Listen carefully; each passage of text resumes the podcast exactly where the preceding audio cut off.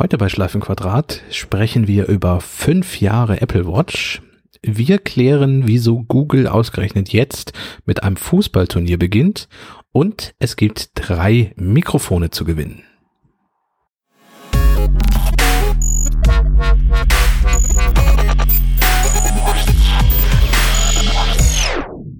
Herzlich willkommen zu einer neuen Folge von Schleifenquadrat, Ausgabe Nummer 55. Heute mit Kaspar von Alvern, der gerade noch in dem Moment getrunken hat, sehr intelligent. Und Sven Möller, hallo. Deswegen sprechen wir hier ab, wie in welcher Reihenfolge wir die Leute begrüßen, damit das nicht passiert. Ja, und äh, genau, genau damit solche Dinge nicht passieren. Hochprofessionell unser Podcast, wie eh und je und schon ab Sekunde eins. Ja, wie man alles von der MacLife kennt. Äh, du meinst professionell? Genau. Oder ab Sekunde eins, okay. professionell, ja. Ah. Wir geben uns Mühe. Ja. Stets bemüht. Ich habe direkt was zu jammern zum Anfang. Leg los. Und das eigentlich auch auf, auf recht hohem Niveau, ehrlicherweise, weil es gerade wirklich Wichtigeres gibt.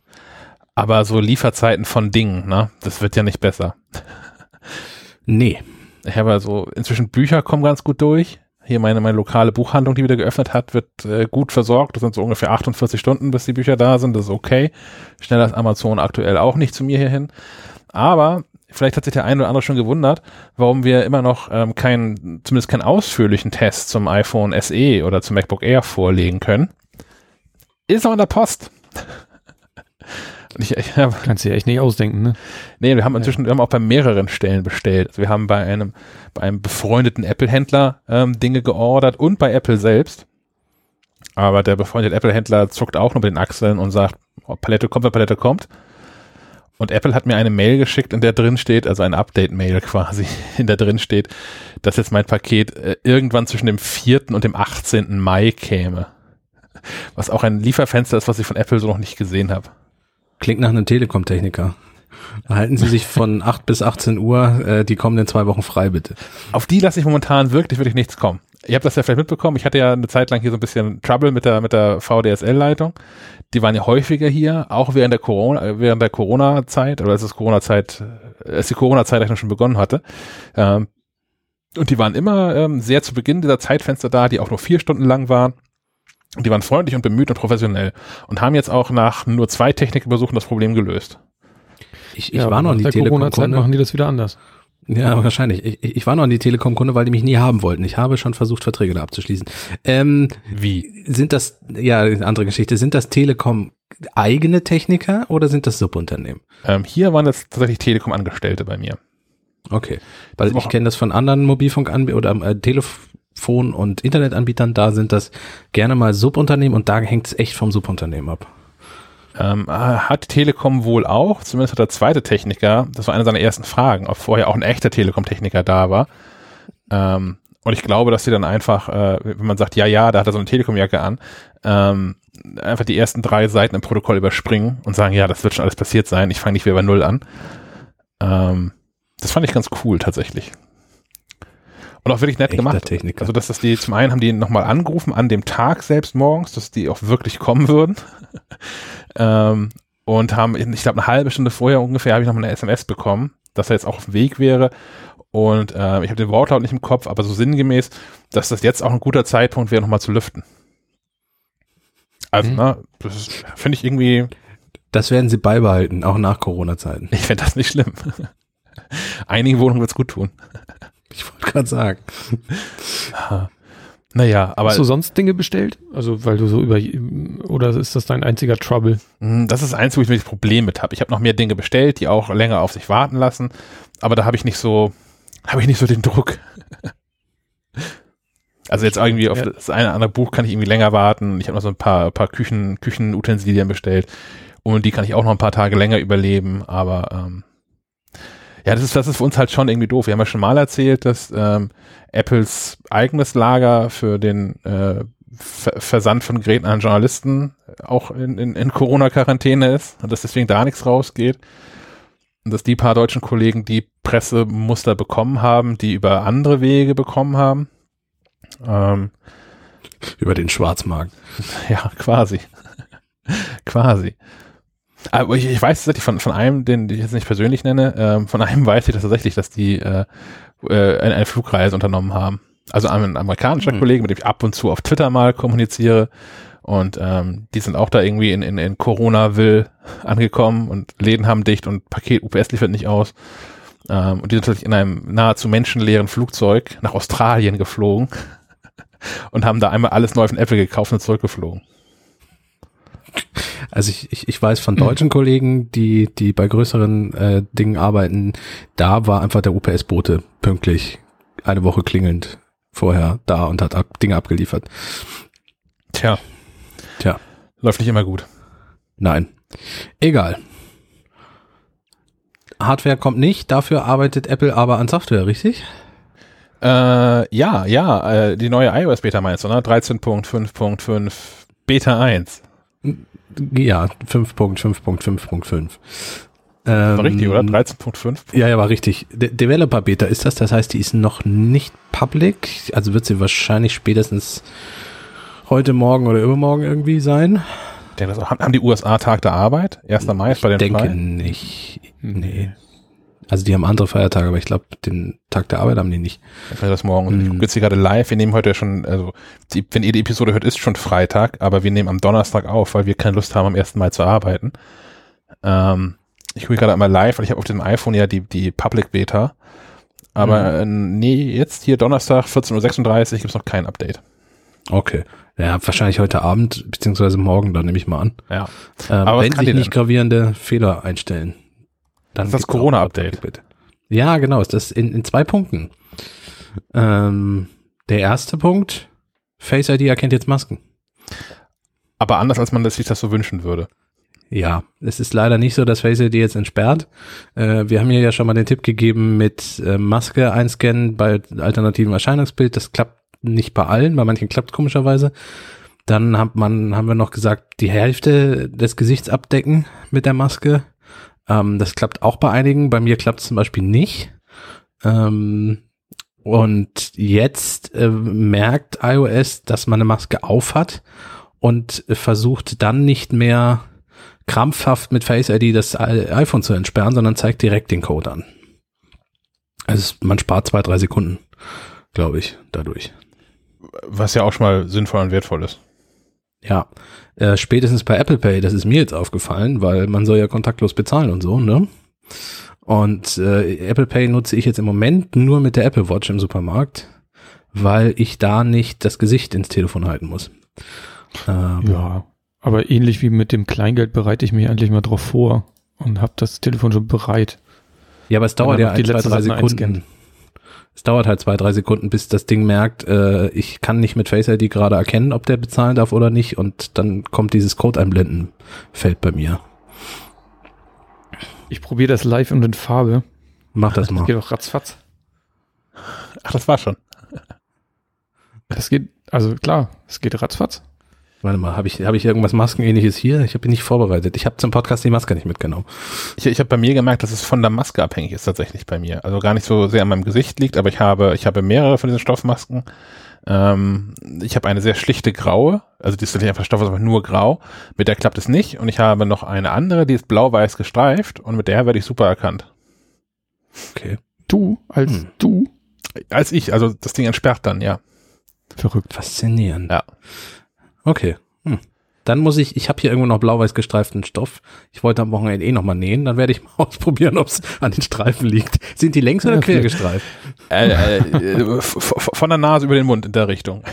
Oh, das macht, äh, Längsstreifen sind aber nicht so gut. Die ma machen die dick oder machen Querstreifen dick? Querstre Querstreifen. frag mal Obelix. Der Ja. hat Längsstreifen. Genau. hm. Dann das andere, was, was Apple gemacht hat, ist ähm, in der äh, jetzt äh, anstehenden Beta ist zum ersten Mal was zu sehen von deren ähm, äh, Corona-Tracing-App-Schnittstelle, die inzwischen ja nicht mehr äh, nicht mehr Contact Tracing heißt, sondern sie haben die umbenannt in Exposure Covid-19? Tracing oder irgendwas. Ich glaube Exposure Tracing. Ja, und ich meine, Co- Covid-19 war auch noch irgendwie im Titel mit drin. Zumindest Ja. in dem Menüeintrag, der jetzt zu sehen ist. Also sobald man diese Beta installiert hat, beziehungsweise dann in wahrscheinlich ein paar Tagen dann die offizielle Version, ist da in den Einstellungen so eine Schaltfläche, Covid-19-Tracking, Dingsbums und da kann man, das kann man ein- und ausschalten. Ich weiß nicht, ob es default eingeschaltet ist. Es ist default Das ist eingeschaltet. default Eingeschaltet, ja. Ja, okay, man kann es also ausschalten und darunter sind alle Apps aufgelistet, die auf die Schnittstelle zugreifen momentan. Das ist aktuell keine, klar, weil ist nicht, ähm, aber in Zukunft werden da die Apps aufgelistet. Irgendjemand war an T-Systems und SAP war nicht schnell genug, oder wie war das? Ähm, ne, die sind auf jeden Fall jetzt äh, dafür zuständig für die, für die deutsche, offiziell deutsche Corona-App, ne? Ja, ja. Bin hinreichend irritiert, zugesehen. denn- Naja. Ja. dass man jetzt anfängt, über Firmen nachzudenken. Wir haben jetzt den 30. April. Also ich glaube, dass uns Corona noch eine Weile beschäftigen wird. Also wir werden die App nicht äh, jetzt in der Woche nicht mehr brauchen, aber also so langsam könnte sie mal kommen, oder nicht? Ja, ist auch die Frage, ähm, ob man tatsächlich auf eine deutsche App warten muss oder ob man, ob nicht zumindest das EU-weit einheitlich sein könnte. Mhm. Also weil, ähm, okay, ich spreng den Sendungsplan, indem ich ein Thema vorziehe. Ähm, ich wollte nachher in den App-Tipps mich vorstellen, ähm, die App von, von Next Step, äh, findet man unter next-step.io. Ähm, kommen aus der Schweiz. Äh, wir haben in den Shownotes auch einen Link zu Testflight drin. Man kann sich die App schon installieren, obwohl die noch nichts kann.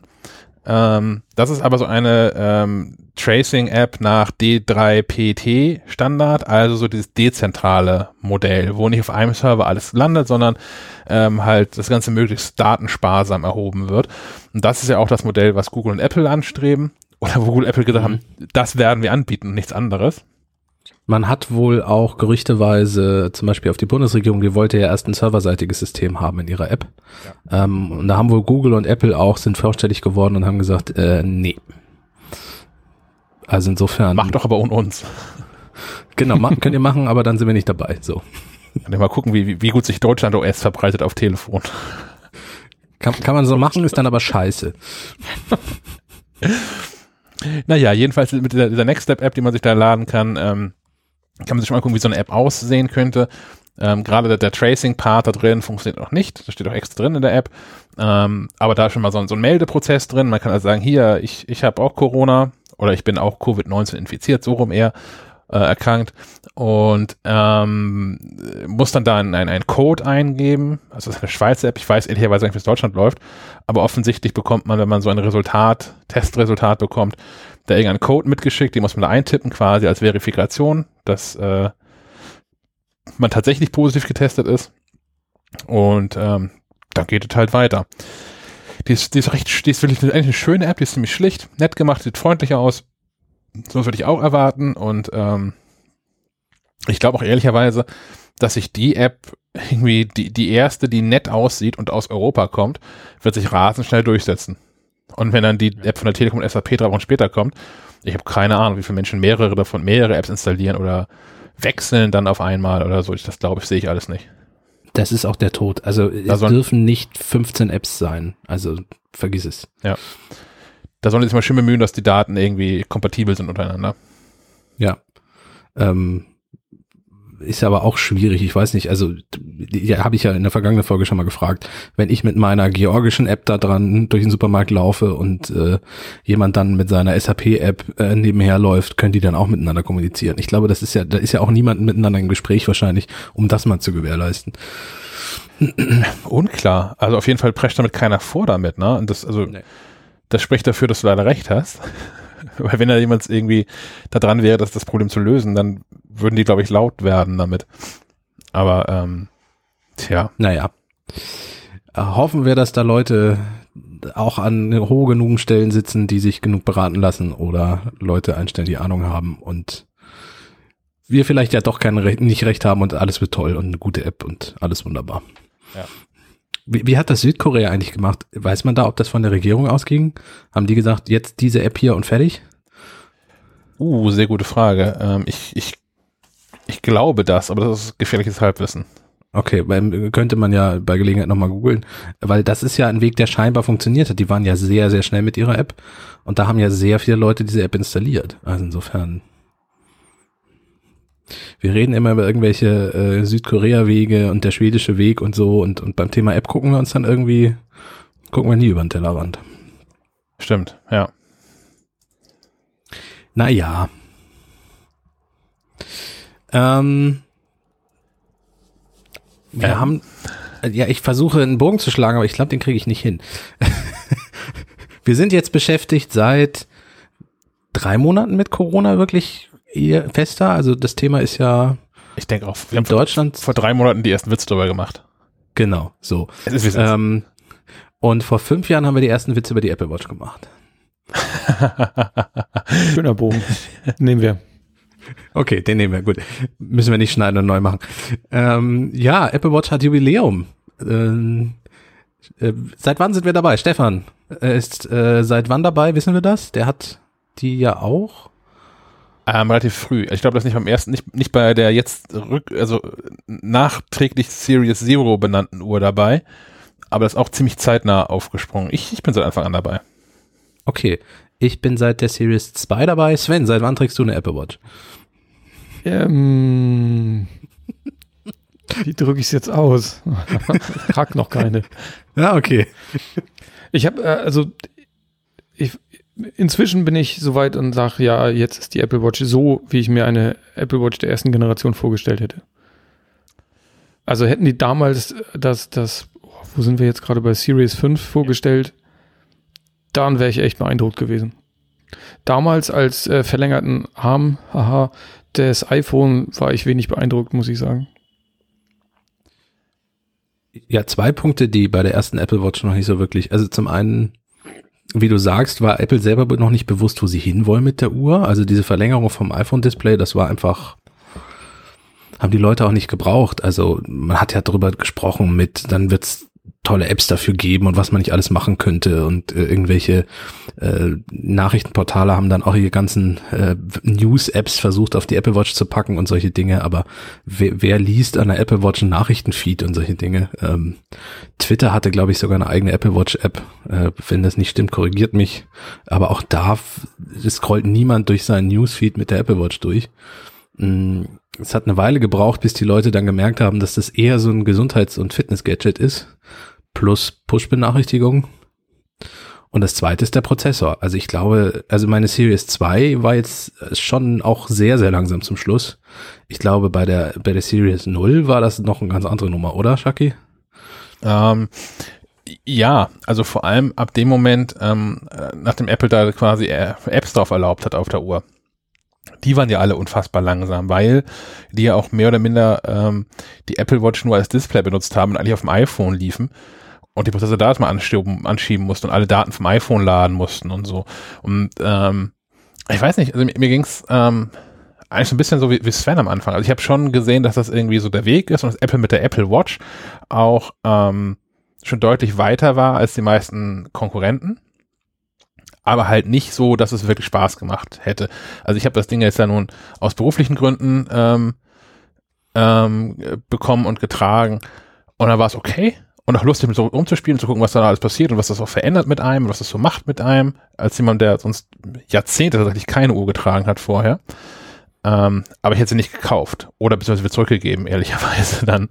Ähm, und die erste, die mir wirklich Spaß gemacht hat, war die Series 3, weil die wirklich flott war.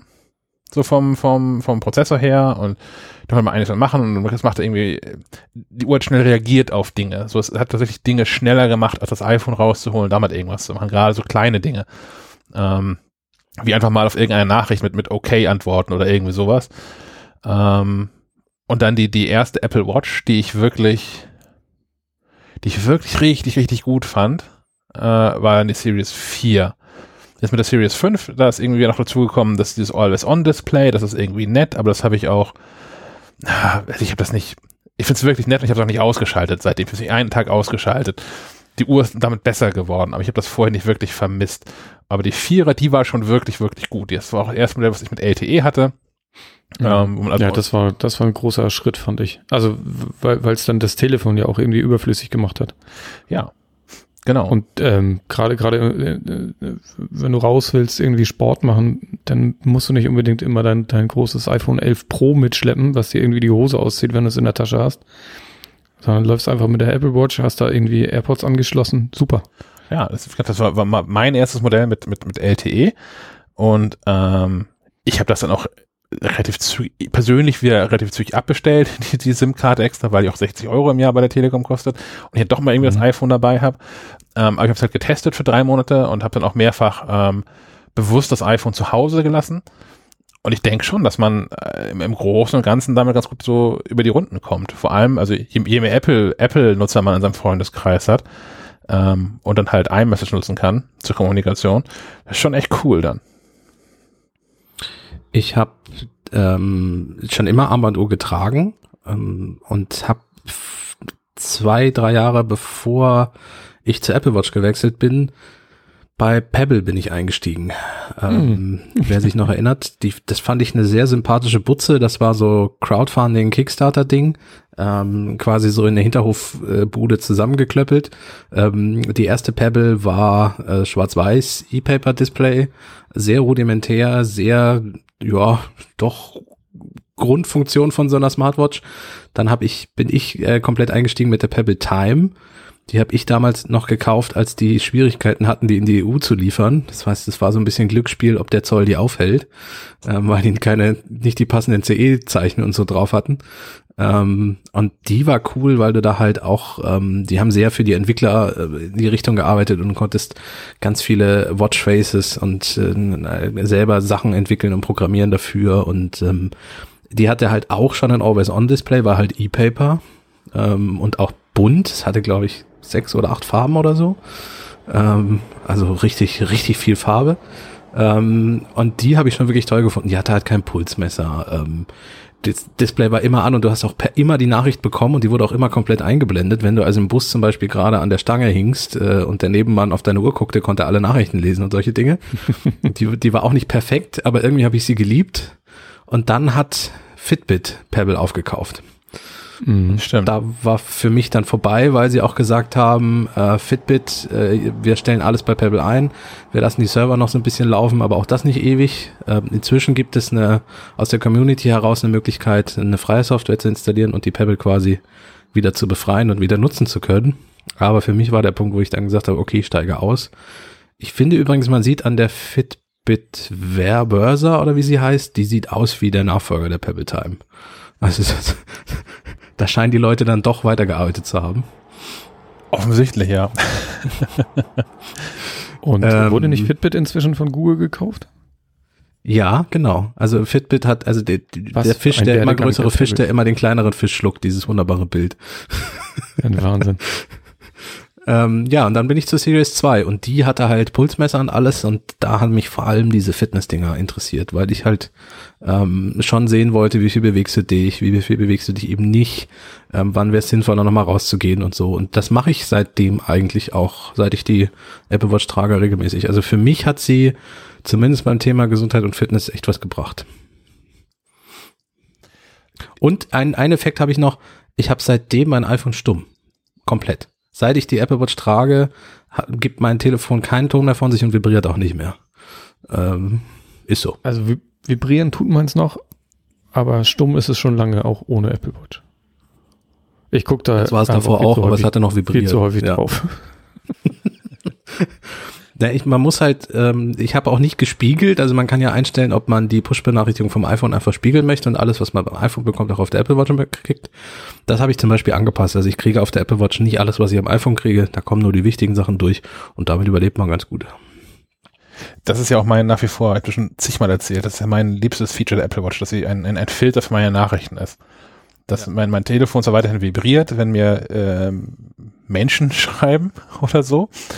Ähm, aber, Nennst aber, du keinen Namen? Ich überlegte gerade, aber ich nenne jetzt keinen Namen. Aber wenn mir die, die richtigen Menschen schreiben, vibriert halt die Uhr. Und das, das kann ich, das, das vibriert vom Telefon, das kann ich zur Kenntnis nehmen, wenn ich gerade Langeweile gucke ich auch drauf. Aber wenn es irgendwie von, von ähm, äh, Nachrichten von, von mir wichtigen Personen oder mir wichtigen Diensten ist, so keine Ahnung, die, ich habe die, die, die Push-Meldung von der FATS habe ich zum Beispiel ähm, mit drauf, weil die mir wenig Quatsch pushen als Eilmeldung. Ähm, von daher ist es ein guter Filter. Wenn, wenn die Uhr vibriert, ist es wahrscheinlich mindestens relevant und interessant. Ja. Und man muss auch sagen, dieser Vibrationsmodus ist, ich meine, der hat sich seit der CS2, glaube ich, nicht groß geändert, dieses Taptik. Der ist oder irgendwann, irgendwann ist er nochmal wieder stärker geworden. Es gab irgendein Modell, wo da, wo der Motor irgendwie zu schwach war oder wo die Uhr, okay. war das das Jahr, wo in dem die Uhren größer geworden sind? Äh, ja, ich glaube, wo die dann von 42 auf 44 Millimeter und so angewachsen sind. Oder, oder sind die erst mit der 5 jetzt größer? Die sind mit der 4 sind die größer geworden, Die sind oder? mit der 4, von der 3 auf die 4 sind die, Ja. glaube ich, größer geworden. Ja. Ich meine, dann war es die 4, die auch dann ähm, die, die zu schwach vibriert, für meine, Verhält- für mein Gefühl zu schwach vibriert hat. Ja, aber das ist ein sehr angenehmer. Also es ist tatsächlich äh, wirklich wie so ein kleines Tippen am Handgelenk. Das finde ich ganz angenehm. Mein liebstes ist übrigens, wenn die, wenn die Batterie auf 10% sinkt. Das ist, äh, das ist meine liebste Vibration. Das ist nämlich so ein dö, dö, dö, dö. Also wirklich fast, man hört es fast, wie die Uhr jetzt gerade so dieses äh, äh, äh, äh macht. Passiert nicht so oft, weil ich sie eigentlich äh, einmal am Tag sowieso automatisch ans Ladegerät hänge, aber wenn, äh, erfreue ich mich jedes Mal über diese Vibration. Ähm, wie ich drauf komme, meine Pebble hatte auch einen Vibrationsmotor drin, der war aber lauter, als dass man ihn gespürt hat. Ähm, Das war eine Rassel. ja, es ist eine ganz tolle. Ich habe ähm, früher mal ähm, schon akustisch da mal ein Mikrofon dran gehalten. Ich kann gleich mal gucken, ob ich das noch finde. Ähm, wenn ja, gucken wir mal, ob wir das irgendwie noch mal äh, weitergeben können. Das ist sehr großartig, weil das wirklich ähm, sehr, sehr laut war. Das hat man am Mikrofon gehört, auf alle Fälle. Oh Mann. Ja, ich finde sie als, also jetzt die aktuelle äh, Apple Watch Series 5, ähm, besonders natürlich als Gesundheitsmonitor sehr spannend. Ähm, Ja. Die ist leider noch ein Ticken teuer vielleicht, wenn man nur diese eine Funktion, diese Gesundheitsfunktion nutzen möchte. Ähm, aber ist schon sehr, sehr spannend. Ich war mal auf der Suche für meinen Vater für so ein Ding mit Sturzerkennung. Ähm, das hat Samsung ja auch mal angekündigt, aber ich glaube bis heute nicht geliefert. Er hat leider ein Android-Telefon, deswegen hatte ich auf die Samsung gewartet. Ähm, aber da war die Apple Watch die einzige Alternative. Ja. Ähm, habe ich auch aktiviert, muss ich gestehen. Wir haben da ja schon mal, als sie neu war, hatte ich ja just in dem Moment ja auch meinen kleinen Fahrradunfall. Wann haben wir denn darüber gesprochen? Das ist schon fast zwei Jahre her, oder? Inzwischen anderthalb Jahre mindestens. Also es ist in einer der neueren, nach unserem Relaunch vom Podcast war es das auf alle Fälle. Da haben wir drüber gesprochen. Sie haben ihr tägliches Sturzziel erreicht. Ich erinnere mich, ja. Hm. ähm, eine, eine sehr nützliche und gute Funktion. Ähm, Gibt es denn was, was wir uns noch wünschen, zumindest die von uns, die eine Apple Watch tragen, an so Funktionen? Und was gibt es gerüchteweise in Zukunft? So Ausblick auf die nächsten fünf Jahre Apple Watch. Ich, ich muss gestehen, dass mir an der Apple Watch selbst gar nicht so viel fehlt. Ähm, softwaretechnisch könnte Apple so ein bisschen liberaler sein und mehr Apps da mehr drauf erlauben oder zumindest ermöglichen. Also zum Beispiel, es ist einfach, ist einfach so. Selbst ich habe nicht nur Apple-Freunde. Ähm, das heißt, ich muss auch mal äh, mit, mit anderen Messengern kommunizieren. So. Ja. Und ähm, ehrlicherweise weiß ich gar nicht, ob es momentan mehr an, an WatchOS oder an, an ähm, WhatsApp scheitert. Aber aktuell kann ich ähm, WhatsApp-Nachrichten auf dem iPhone, äh, auf der Apple Watch auch nur sehr bedingt beantworten.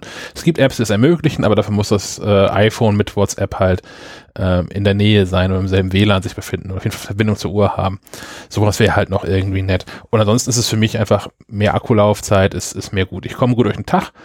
Ich hätte aber auch nichts dagegen, wenn so eine Uhr mal eine Woche durchhalten würde. Aber sonst, äh, ansonsten, obwohl ich habe noch so Punkte natürlich so, ja, wo es auch schon so die Gerüchteküche ja auch schon gibt, ähm, dass, dass das Ding irgendwann demnächst ähm, so, ein, so ein Oximeter ist, also Sauerstoffgehalt im Blut messen soll mit irgendeinem optischen Verfahren und äh, Blutzucker und hast du nicht gesehen. Klar, alles cool, nehme ich alles mit, sind aber Dinge, auf die ich nicht warte. Moment, Ja, aber das- Blutzucker braucht man da nicht Blut für? Na, es Ja, gibt da auch irgend so ein nee. fotooptisches Verfahren tatsächlich. Abgefahren. Da gab es auch ein Patent, das Apple mal für eine Smartwatch und so angemeldet hat. Und das ist für mich dann auch so einer dieser typischen Game Changer, wie es immer so schön heißt. Ich meine, wenn du, wenn du Blutdruck, wir haben ja noch so, ein- wir haben ja ein Blutdruckgerät, weil ich neulich auch mal äh, Blutdruck messen wollte über einen längeren Zeitraum. Und das ist dieses wunderbare Armding, was du anlegen musst. Es ist äh, ein medizinisches Gerät, es ist pottenhässlich, es ist laut, es drückt, wenn man es anschmeißt, man darf es nicht vergessen. Man muss es immer selber natürlich an, anwerfen. Ähm, dann muss man in so so wunderbares äh, Papier seine Werte eintragen und so. Ähm, das ist wenn ich mir überlege, dass die Apple Watch automatisch mehrmals am Tag, ohne dass ich das groß merke, den Blutdruck misst, äh, wäre das natürlich völlig was anderes. Ähm, und alternativ Blutzucker, also es gibt viele Leute, die glaube ich gar nicht wissen, dass sie auf Diabetes zusteuern. Ähm, und, und durch so Blutzuckerwerte, ähm, auch über einen längeren Zeitraum betrachtet, wäre das glaube ich sehr hilfreich. Mhm. Ich bin vor, ich glaube, ich kann nie unentdeckt ähm, Diabetes bekommen. Ich bin, ich bin Menschen, die schon mal ein Foto von mir gesehen haben, ich bin nicht, noch nicht hoch wie breit, aber schon sehr breit. Ähm, das heißt, egal mit was ich zu einem Arzt gehe und wenn es der kleinste Schnupfen ist, mit dem, für den ich einfach mal, natürlich nur ein ernster Schnupfen, für den ich dann einen gelben Zettel brauche, jeder Arzt, mit mich gehen möchte, möchte immer unbedingt mit mir einen Blutzuckertest machen. Ja, und, und über Blutdruck sprechen. Ja. Aber keine Sorge, ich bin bei beiden im grünen Bereich. Äh, ja, ich kann auch verkünden, Hörer also, melden. ich kann auch verkünden, ich bin in dieser Richtung kerngesund. Also insofern. Wir brauchen auch keine Gesundheitstipps. Einfach nur noch die Apple Watch hochhalten und sagen, oh, mir geht's gut. Können wir uns einfach um, um meinen Schnupfen kümmern. Genau, hier, Herr Doktor, sehen Sie die Werte der letzten drei Monate. Viel Spaß damit. Äh, ich bin wegen einem anderen Problem hier. Tatsächlich habe ich damit neulich eine Ärztin einigermaßen schockiert. Also eine, eine, sehr junge Ärztin, aber offensichtlich passiert das trotzdem nicht so häufig, dass die Leute ähm, so mit Apple Watch Daten konfrontiert, konfrontiert werden. Und zwar ähm, hatte sich eine Freundin von mir ähm, damit gemeldet, dass die pfeifersches Drüsenfieber hat. Ähm, über so eine WG-Situation sich irgendwie zugezogen hat, weil sie das ja nun über verschiedenste Wege, also schon natürlich irgendwie über, über vor allem über Speichel und so weiter verbreitet, aber da reicht es ja auch aus, wenn man mal irgendwie äh, vom selben Teller was isst oder so. Mhm. Ähm, oder sich eine Pizza teilt und hier probier du mal oder irgendwie sowas. Kann dafür ausreichend sein. Und ähm, na, die Ärztin, ich war natürlich auch bei einer Ärztin dann und äh, gefragt, hier, gibt's da irgendwie einen Test und muss irgendwas beachten ist das irgendwie wichtig oder geht das von alleine weg und so? Was man halt so an, an Fragen auf einmal hat, wenn man das mal gegoogelt hat. Das, da ist ja auch alles möglich, von man merkt nichts, bis man stirbt in zwei Tagen. Muss, wann sterbe ich? Genau. Wie viel Zeit habe ich noch? Naja, die sagte auch, dass, naja, wenn ich sonst etwas, was ich jetzt akut merken würde, so erhöhter Puls wäre halt was, was man ähm, äh, was, was ein Indikator wäre für so eine Erkrankung oder sein könnte für so eine Erkrankung. Aber das iPhone ist hier ist gar kein Problem. Wie, wie viele Wochen brauchen Sie denn? Soll ich es ausdrucken? Ja. Ja, hätte, hätte einen AirPrint-Drucker gehabt, dann, ja, ich habe einen PDF geschickt, ja, aber hätte es einen AirPrint-Drucker gehabt, hätte ich es auch drucken können direkt. Das ist schon einmal so ein bisschen so ein, so ein Living the Future-Moment irgendwie. Ja, also es ist auf der, man, man muss vorsichtig sein, da haben wir auch schon mal in der ähm, Episode drüber gesprochen, als die Apple Watch äh, 4, glaube ich, kam mit dem Blutdruck messen und so. Äh, nicht Blutdruck, äh, na, ähm, EKG? EKG, genau, Dankeschön, ähm, dass man das nicht übertreiben darf und auch vorsichtig damit sein muss. Ich meine, ich seit seit ich diese RKI-App da zum zum äh, Datensammeln habe, äh, tracke ich auch meinen Schlaf ausführlichst bis hin zu Tiefschlafphasen und allem Möglichen. Ähm, das ist spannend, das mal zu sehen. Andererseits ja, man muss auch aufpassen, dass man da nicht zu viel versucht zu erheben. Ach, guck mal, Herr Schack macht gerade ein EKG. Der kann jetzt gerade nicht sprechen. Manchmal ist Nichtwissen auch ganz gesund. Genau, richtig. Also es, es ist zwar gut zu wissen, zu sehen, dass ich äh, gut schlafe. Auf der anderen Seite hätte es wahrscheinlich auch gereicht, auf meinen Körper mal zu hören, äh, weil wenn man schlecht schläft, merkt man das irgendwann vielleicht auch. Ähm, ja. Äh, deswegen muss man immer so ein bisschen aufpassen ich weiß jetzt auch, dass ich scheinbar kein Vorhofflimmern habe und so ein Krams. Das ist auch alles ganz praktisch, aber äh, ja, ich, auf der anderen Seite hat die Apple Watch auch schon Leuten das Leben gerettet. Tut sie immer wieder. Herr Schack direkt den Daumen hoch. Auch kein Kammerflimmern. Sehr gut. Mhm. ähm, insofern kann es auch wirklich hilfreich sein und auch die Sturzerkennung hat ja auch schon Leben gerettet. Ich fand es nochmal spannend, also man kann ja ähm, die Daten auch spenden also das geht aktuell ja vor allem in den USA, bei der US-Kliniken dann teilnehmen. Ich glaube, es gibt aktuell keine deutsche Klinik, die an irgendeiner Apple Herzstudio teilnimmt. Ich weiß, irgendwas war schon mal mit Bewegung. Irgendwas, irgendwelche Kniespezialisten sind da in Deutschland mit beteiligt an irgendwas. Ähm, aber äh, Herz gibt es, glaube ich, noch nicht. Aber das ist wäre auch noch was Spannendes, dass man dann, wenn jetzt irgendwie hier in Deutschland erstmal die ersten 10, 12, 15 Millionen Menschen mit Apple Watch rumlaufen, dass man dann, ähm, klar, es ist immer noch ein Aufschnitt dann, das ist noch eine speziellere Zielgruppe, ähm, aber dass man so den, ähm, so das, das, das deutsche Durchschnitts-EKG hat. Also natürlich gibt irgendwelche Idealwerte, aber wenn man dann über solche, solche riesengroßen Studien feststellt, okay, ähm, uns ist klar, was der Idealwert ist, aber der Durchschnitt ist eigentlich das hier, dann gibt es ein neues Normal Null. Mhm. Ähm, ein abschließender Punkt noch zur Apple Watch, weil ich ja auch sagte, wir machten vor fünf Jahren Witze über die Apple Watch. Äh, ich weiß nicht, wie es bei uns war, aber viele Kollegen haben ja auch gesagt, äh, ja, ist eine Smartwatch, ist jetzt nicht so toll, hat auch nicht die besten Funktionen und ist langsam, das wird sich nicht durchsetzen. Apple weiß nicht, wo sie hin sind damit wollen. Äh, jetzt nach fünf Jahren kann man sagen, war nicht nur von den Funktionen her, sondern auch wirtschaftlich ein voller Erfolg, ne? Äh, soweit man das sehen kann in, in Apples Quartalszahlen ähm, oder erahnen kann daraus, schon, ja. Und auch wenn man mal so guckt, was, was, also, wenn ich äh, im, im, im Fitnessstudio bin, war, also momentan ist ja niemand im Fitnessstudio, aber vor, vor Corona, ähm, da sieht man halt schon ein, eine große Vielfalt an so Sport-Tracking-Uhren. Und ich würde auch sagen, dass zumindest in dem Laden, wo ich bin, die Apple Watch da in der, in der Minderheit ist. Wenn man mal so ähm, mit, mit kurzem Blick nach links und rechts durch die Reihen geht. Aber so jetzt in der, in der freien Natur, wenn man mal so in der Stadt, ähm, durch die Stadt sich bewegt oder im Bus sitzt oder so und guckt, was, was für Smartwatches Menschen tragen, ich würde schon sagen, das ist so die Apple Watch und da kommt lange nix. Gleichzeitig ist aber auch so die allermeisten Handgelenke ohne Smartwatch, das ist auch. Hört ihr mich noch? Ja, Jetzt ist wieder da. Ah ja, du warst gerade ganz kurz weg. Ähm, ich habe ich hab denn die letzten, den letzten Ausführungen von dir nicht mehr gehört, aber ist nicht schlimm. War, war bestimmt gut. War ja auch der Abschluss. ah, okay, wunderbar. Hast du schon übergeleitet zum Hörerfeedback? Das schneide ich einfach nicht raus. So, was hast du jetzt davon? Ja, mein Gott, super. ich kann ja nichts für meine Internetleitung hier. Hier draußen ist Weltuntergang, hier, hier regnet es gerade wie also, Cats and Dogs, wie der Engländer sagt. Ähm, und, und vielleicht ist meine Internetleitung einfach überflutet worden oder so. Achso, Internet über Satellit. Aber da kommen wir nachher ja. noch zu. Ne? Da kommen wir nachher noch zu, ja. Ähm, jetzt, jetzt kommen wir erstmal zum, zum Hörerfeedback, ähm, wo wir gelegentlich mal was bekommen. Und diesmal haben wir was bekommen von David. Ich weiß es gar nicht. Doch, ich sage auch seinen Nachnamen David Sondermann, weil der letzte Satz ist, dass ich sage, dass es ein ehemaliger Kollege von uns ist. Könnte mit Zweifel ja auch, könnte man das nachschlagen. Grüße geht raus an David. Genau, könnte man eh Grüße. nachgucken, deswegen äh, Grüße, Grüße an David. Ähm, der hat hier, ich weiß gar nicht von wann bis wann, aber der hat lange an der Mac Live mitgearbeitet, hat federführend ähm, die Mac Easy ähm, gemacht und hat da den ganzen Relaunch damals begleitet ähm, und hat uns dann irgendwann auch wieder verlassen und macht jetzt was völlig anderes und hat uns äh, Hörerfeedback gesendet. Und ähm, weil David natürlich weiß, was für Aufwände wir hier treiben, und wie einfach das für uns wäre, jetzt einfach so seinen, seinen Audio-Feedback hier einzuspielen, hat er natürlich eine Mail geschrieben.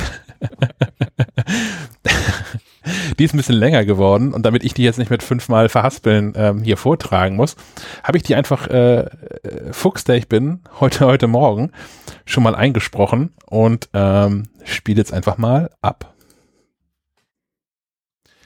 Ich möchte etwas zum Thema Kosten bei Kartenzahlung beitragen. In der aktuellen Folge sprecht ihr ja darüber, dass sich kleine Unternehmen weigern, bargeldlose Bezahlungsmöglichkeiten anzubieten. Brezel beim Bäcker.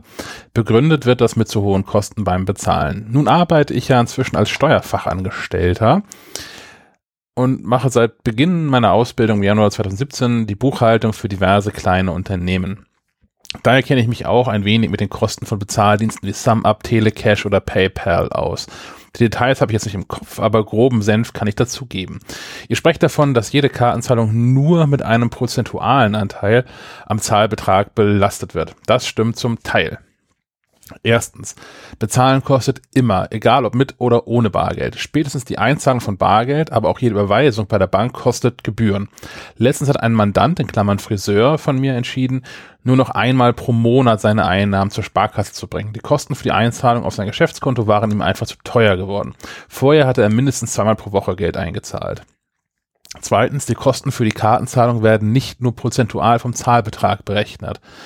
Je nach Zahlungsdienstleister und Zahlart entstehen weitere Kosten. Da wären fixe Kosten, zum Beispiel erstens Miete für Kartenterminals, zum Beispiel 10 Euro pro Gerät pro Monat oder Abschreibungskosten bei gekauften Terminals. Zweitens generelle Servicegebühren für die Abwicklung der Zahlung kann ca. 15 Euro pro Monat betragen. Software-Updates, zum Beispiel Security Fixes, lassen sich Dienstleister in der Regel auch extra bezahlen. Viertens Bonrollen kosten auch extra. Dann variable Kosten. Da haben wir erstens die Transaktionsgebühren. Jede Transaktion in Klammern Zahlung kostet einen fixen Betrag. Je nach Dienstleister circa fünf bis zehn Cent pro Transaktion. Zweitens prozentuale Gebühr, unterschiedlich je nach Zahlart. EC Electronic Cash Verfahren, Debit Card mit PIN, ca. 0,25% pro Transaktion. Hier wird gleich die Kontodeckung überprüft und bei positiver Rückmeldung der Zahlbetrag beim Kundenkonto reserviert. Diese Überprüfung lässt die Bank sich bezahlen. Dann äh, ELV, elektronisches Lastschriftverfahren, Debitkarte mit Unterschrift. Kostet, glaube ich, nix. Hier gibt der Kunde ein Lastschriftmandat für diese eine Transaktion. Die Transaktion dauert in der Regel länger als beim EC-Verfahren, EC in Klammern bis zu fünf Banktage, ist also später beim Händler auf dem Konto. Außerdem wird hier die Kontodeckung beim Kunden nicht überprüft. Die Bank des Kunden kann also auch die Zahlung ablehnen, falls das Kundenkonto im Minus ist. Dann muss der Händler versuchen, den Kunden kon zu kontaktieren um sein Geld zu bekommen. Dann Kreditkarte kostet zwischen 1 und 3 Prozent und äh, letztlich das NFC-Verfahren ohne PIN oder Unterschrift ist in der Buchhaltung ihm noch nicht untergekommen. Ähm, ich würde vermuten, dass die Kosten einfach ähnlich sind. Dann schreibt er weiter, das sind so die groben Kosten. Die feste Transaktionsgebühr ist also der Knackpunkt. Wenn man ein Brötchen für 35 Cent mit Maestro-Karte kauft, gehen mindestens 5 Cent gleich an den Zahlungsdienstleister. Das sind 14 Prozent Transaktionsgebühr ohne die anderen Nebenkosten des Geldverkehrs. Zusätzlich gehen 7 Prozent für die Umsatzsteuer ab, also bleiben höchstens 79 Prozent des Preises übrig. Dann gibt es noch Materialkosten und Personalkosten etc., die abgezogen werden müssen. Viel Gewinn bleibt da nicht übrig. Insgesamt kann es also schon sein, dass sich Kartenzahlung für Händler mit viel niedrigen niedrigpreisigen Produkten nicht lohnt. Allerdings werben neue Dienstleister wie SumUp und iSettle damit, dass sie gar keine Fixkosten bzw. nur prozentual berechnete Kosten verursachen. So rechnet SumUp laut Website 0,9% pro Maestro-Zahlung und 1,9% pro Kreditkartenzahlung ab. Mobiles Zahlen, in Klammern online bzw. über Smartphone mit QR-Code oder ähnlichem, kosten 0,25 Cent nein, Entschuldigung, 0,25 Euro plus 2,95% pro Transaktion. Ob dort die variablen Kosten höher sind als bei traditionellen Anbietern wie Telecash, kann ich nicht beurteilen. Ich habe keine Preislisten vorliegen. Eventuell werden Gebühren auch individuell vereinbart, zumindest bei Großunternehmen. Ich vermute, dass SumUp und Co. in Servicefällen deutlich teurer sind als Anbieter, die eine monatliche Servicepauschale abrechnen. Ich habe schon gehört, dass es bei technischen Problemen, zum Beispiel in einem Zahlungsterminal, kaum oder sehr langsam Hilfe von den vermeintlich günstigen Dienstleistern gab. Oder man musste gleich ein neues Kartenterminal kaufen. In Klammern hören sagen. Bei PayPal Geschäftskunden hat man immer einen Festpreis plus einen variablen Preis pro Transaktion. Bei Zahlungen Euro sind das 0,35 Euro, also 35 Cent, plus 2,49 Prozent für Beträge unter 2000 Euro pro Transaktion.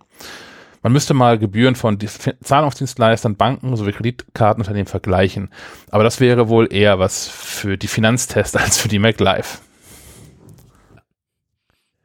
Ja, vielen Dank, David, für die äh, tatsächlich sehr ausführliche Darstellung der ganzen Zusammenhänge und äh, was was kostet. Äh, Steuerfachangestellter, das heißt, ich kann jetzt auch endlich mal, habe ich dann jetzt einen Steuerberater endlich? das kannst du erstmal so behaupten, glaube ich.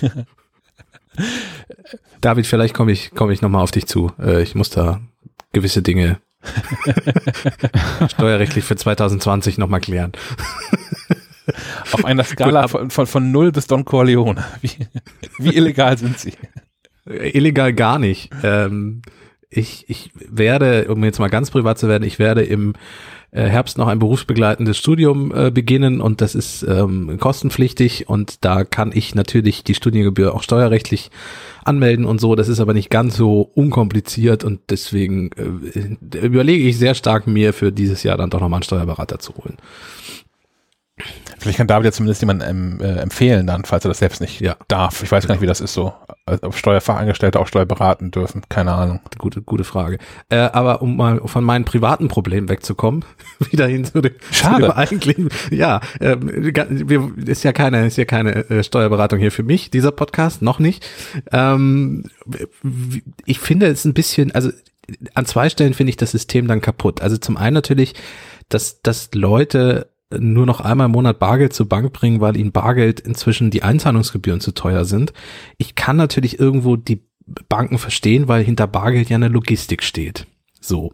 Mhm. Ähm, aber wie kann es dann gleichzeitig sein, dass äh, dass zum Beispiel für, für einen Bäcker die Gebühren anteilig so hoch sind, dass es sich für ihn überhaupt nicht lohnt, Kartenzahlung zu machen. Ähm, womit sollen wir denn dann demnächst bezahlen, wenn, wenn beides irgendwie zu teuer ist? Also. Sum Up habe ich jetzt verstanden, oder? Ja, ich weiß nicht, also es wäre auch noch eine Frage, was eigentlich so der durchschnittliche Warenkorb bei so einem Bäcker ist. Also wie viele Menschen kommen eigentlich zum Bäcker und sagen, ich hätte gerne eins von ihren billigsten Brötchen und kaufen nicht mehr. Also gibt's auch, garantiert, habe ich auch schon gemacht. So ist es ja nicht. Aber die, die, das, man muss das ja zumindest über einen Tag im Schnitt rechnen, wenn nicht glaube einen Monat im Schnitt rechnen. Also ich würde das so machen. Ich überlege gerade selbst. Also unter ein, zwei, unter ein, zwei, drei Euro gehe ich aus dem Bäcker eigentlich nie raus, glaube ich. Also in den seltensten Fällen. Gut, aber auf der anderen Seite, das, Problem bleibt ja bestehen. Also ich, ich verstehe, also klar müssen auch Banken von irgendwas leben. So. Ähm, aber wenn die jetzt nur noch von, von so Geldtransaktionsgeschichten, also ich, ich verstehe, also wenn Bargeld zu teuer ist, um es wegzubringen und Kartenzahlung zu teuer, um sie einzusetzen, dann, dann wird es doch irgendwann schwierig.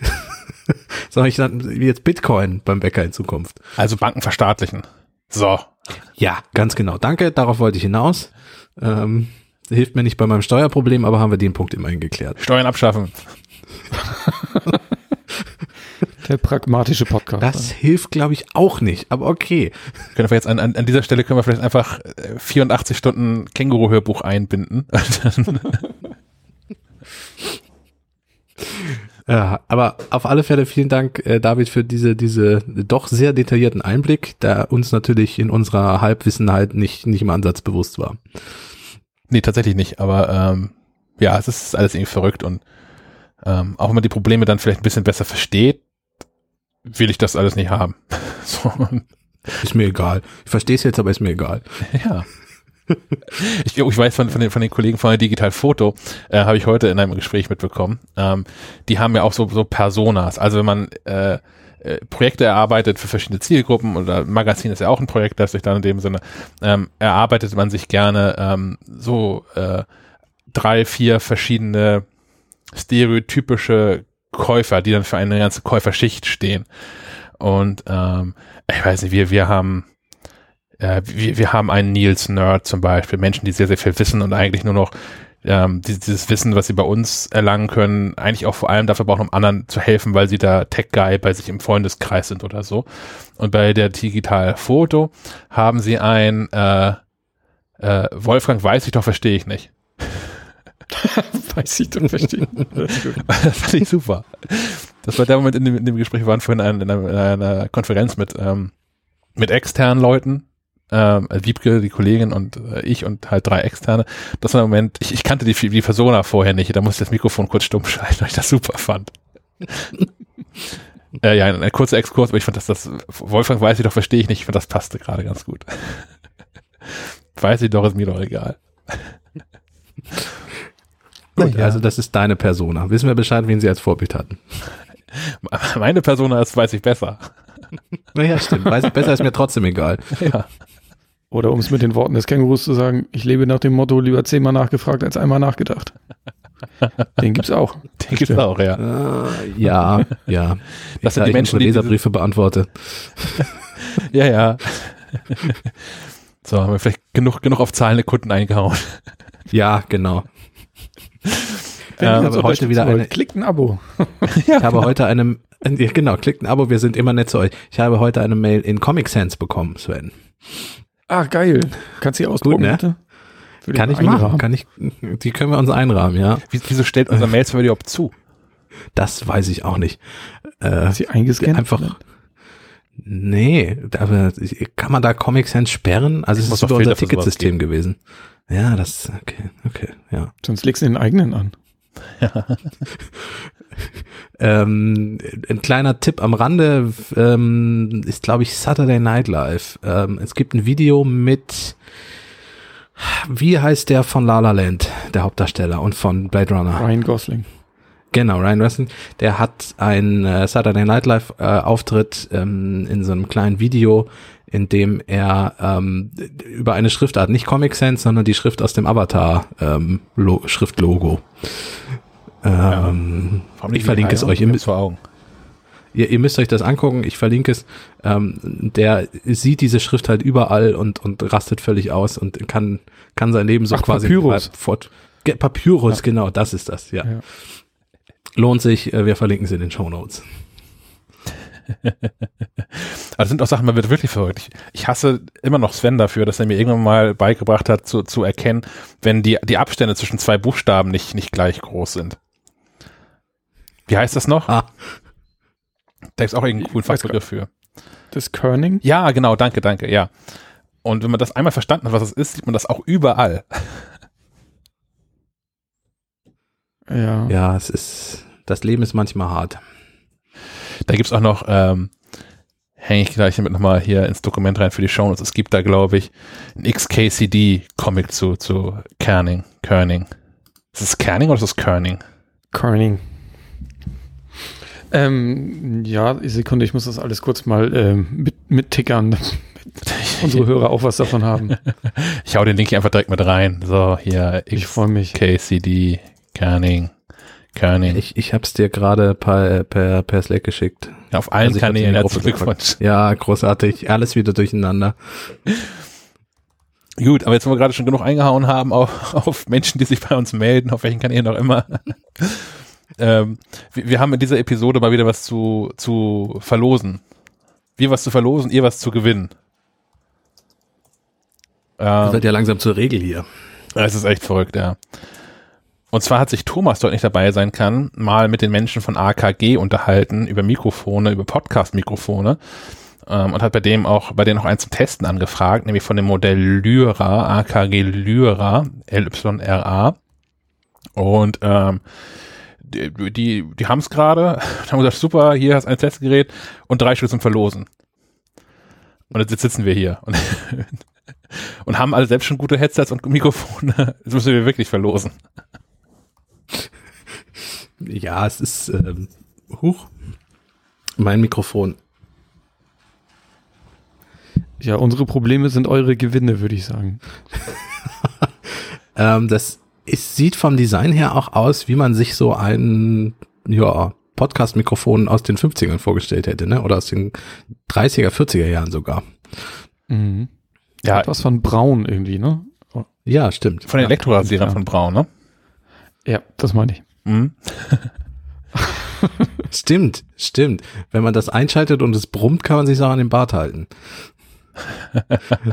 ähm, auf alle Fälle USB-C und alles, was man so äh, braucht für, für so Podcast oder so Audiogeschichten. Also man kann damit zu Hause bestimmt auch äh, so kleine Akustik-Sessions aufnehmen und so. Und das wäre auch schon das Stichwort, weil ähm, wir diese Mikrofone idealerweise soll die jemand bekommen, der sie auch brauchen kann. So. Deswegen haben wir uns überlegt, schreibt uns doch, wenn ihr Interesse habt an diesen AKG Lyra, schreibt uns doch, ob ihr die für ein bereits bestehendes Projekt, muss nicht unbedingt ein Podcast sein, kann natürlich, äh, aber irgendein Audioprojekt äh, benutzen wollt oder ob ihr irgendwas plant in diese Richtung. Ich meine, viele Leute haben ja jetzt durchaus auch Zeit und es gab noch nie so viele Podcasts wie jetzt aktuell und man kann auch immer noch mit einem starten oder mit einem Audioprojekt. Ähm, es findet sich immer noch eine Nische, ja. Ja. Deswegen schreibt uns das und wir losen dann, wählen die drei besten Projekte unserer Meinung nach aus. Genau, die uns am oh. wenigsten gefährlich werden können. Genau, die Wo sollen die denn hinschreiben? sind. Richtig, an was sollen die schreiben, Herr ja, Entweder schreiben oder vielleicht noch besser auch eine Sprachnachricht, falls wir es auch veröffentlichen dürfen, an äh, eine unserer zahlreichen Nummern, die ich jetzt nochmal einspiele. Den Anrufbeantworter von Schleifenquadrat erreicht ihr unter der Telefonnummer 0431 200 766 705. Ihr könnt dem Team auch eine Sprachnachricht bei iMessage, WhatsApp, Signal oder Telegram schicken. Die Nummer hierfür ist 0160 95 37 88 40. Genau, und es ist auch nach wie vor keine äh, Sofort-Support-Hotline. Ich habe das Telefon heute angemacht, um zu gucken, ähm, oder aktiviert für mehr an, das ist ja immer, ähm, um zu gucken, ob es neue lustige äh, Nachrichten von euch gibt, über die wir sprechen könnten. Und es haben sich sage und schreibe drei Leute gemeldet, die Probleme hatten, die schon irgendwie nach nach, nach Druck klang, nach sofortiger Lösung verlangten. Dafür ist es einfach nicht gedacht. Und das war nicht passiert. Und auch wenn ich irgendwann mal so eine, so eine Anfrage rechtzeitig lesen sollte, es wird dann nicht beantwortet werden. Das ist eins und allein dafür gedacht, dass wir hier Dinge einsammeln, die wir dann teilweise ja bis zu einer Woche später im Podcast besprechen können und einbinden können. Jupp. Gut, also wir sind gespannt, wir freuen uns, was da so zusammenkommt und wen wir mit diesen Lyra-Mikrofonen beglücken können. Genau. Dann haben wir so das Apple Store Problem. Ich habe vorhin schon erzählt, dass meine Pakete nicht ankommen. Ähm, ich kann aber auch aktuell nicht in den Apple Store fahren und einfach mal so ein MacBook äh, Air kaufen gehen, weil die alle noch dicht haben. Zumindest haben die in Deutschland noch alle dicht. Ähm, und auch in den, in den USA, das hat äh, ein, ein, ein 17-Jährigen dahin getrieben, der offensichtlich so große Sehnsucht nach dem Apple Store hatte, dass er sich ein in, in Augmented Reality gebaut hat. Und, und das finde ich viel war das geiler. auch einfach nur eine Bewerbung. Kann auch sein. Ähm, und auch, das finde ich auch ganz geil, das ganze Projekt auf GitHub online gestellt hat, mit einer kurzen Anleitung, wie man es benutzen kann. Ähm, so dass man sich damit auch mit, wenn man so ein bisschen Lust am Basteln hat, kann man sich da relativ zügig auch zu Hause so einen Apple Store hinstellen mit ähm, zwei, drei Tischen mit Produkten drauf, mit so, mit so einem Apple-Banner hinten an der Wand. Das ist schon echt cool geworden. Ja. Ähm, ist vielleicht so ein Ausblick auf die Zukunft. Ich meine, vielleicht brauchen wir in fünf bis zehn Jahren gar keine Apple Stores mehr, sondern jeder setzt seine äh, AR-Brille auf und projiziert sich das neue iPhone einfach ins Wohnzimmer. Ich habe das von, von einem Freund gehört, der in, in Südkorea war, das ist schon auch zwei Jahre her oder so. Ähm, da ist es in, in U-Bahn-Stationen so, also noch nicht, noch nicht AR, aber da haben ähm, verschiedene Supermärkte haben quasi äh, unterschiedliche U-Bahn-Stationen, U-Bahn-Halte ähm, gebucht und haben die Wände mit, mit ihrem ähm, Inventar plakatiert. Und man kann mit, Mhm. mit der entsprechenden App da dran vorbeigehen und die, die so Codes scannen und kann sich quasi seinen Warenkorb zusammenstellen. Und wenn man dann bei dem Supermarkt ankommt, ist das schon alles fertig gepackt für einen, muss man abholen und los. Hm. Sachen gibt's. Finde ich total gut. Das wünsche ich mir seit, seit Ewigkeiten ähm, hier von, von lokalen Edekas und Rewe-Märkten und so, die einen Lieferservice haben. Ähm, dann hier aber, wie vorhin beim Telekom-Techniker, so, so ein Fenster haben von, von mehreren Stunden, wann sie denn kommen.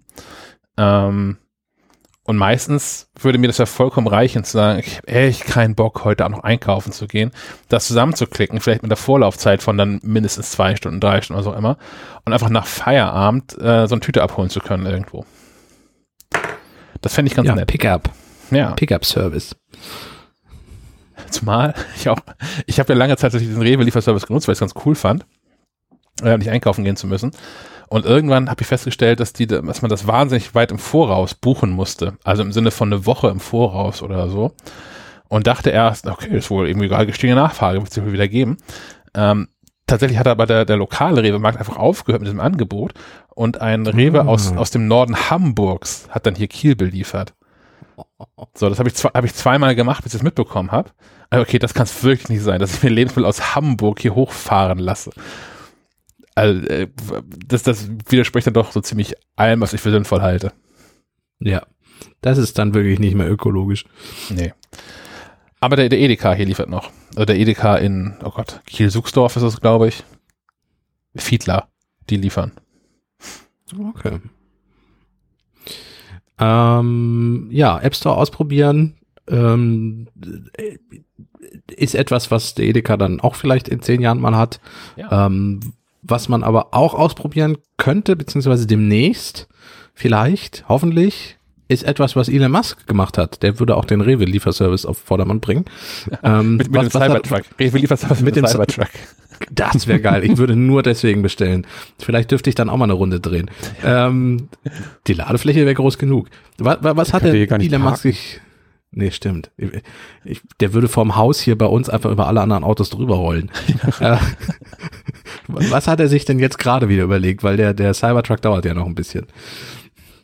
In der Nähe. der, der ein oder andere wird es ja vielleicht gesehen haben und sich gewundert haben, wo denn jetzt diese UFOs herkommen am Himmel. Ich habe es zu spät mitbekommen. Es war leider schon vorbei. Ich habe es auch nur von anderen gehört, ehrlich Tag gesagt, danach habe ich geschlafen. Hat, äh, es hat keiner von euch live gesehen quasi. Doch, Herr Schack. Okay, dann erzähl mal dein, deine Erfahrung. Ähm, tatsächlich war es auch eine, eine glückliche Fügung, dass es ja nun auch auf Neumond zuging. Also es ziemlich dunkel am Himmel war und ich ja nun auch ähm, am, am Rande der Stadt wohne, was auch nicht so wahnsinnig hell ist. Ähm, aber das war boah, jetzt am Montag, oder? Ich glaube Montag war es. Ähm, dass äh, die Starlink-Satelliten von Elon Musk oder zumindest ein paar davon ähm, wie so eine Perlenschnur gezogen einmal über den Himmel äh, geflogen sind. Und zwar äh, von Südost nach Nordwest über, über Deutschland hinweg. Und das ist ein Spektakel, was schon so 20 Minuten gedauert hat.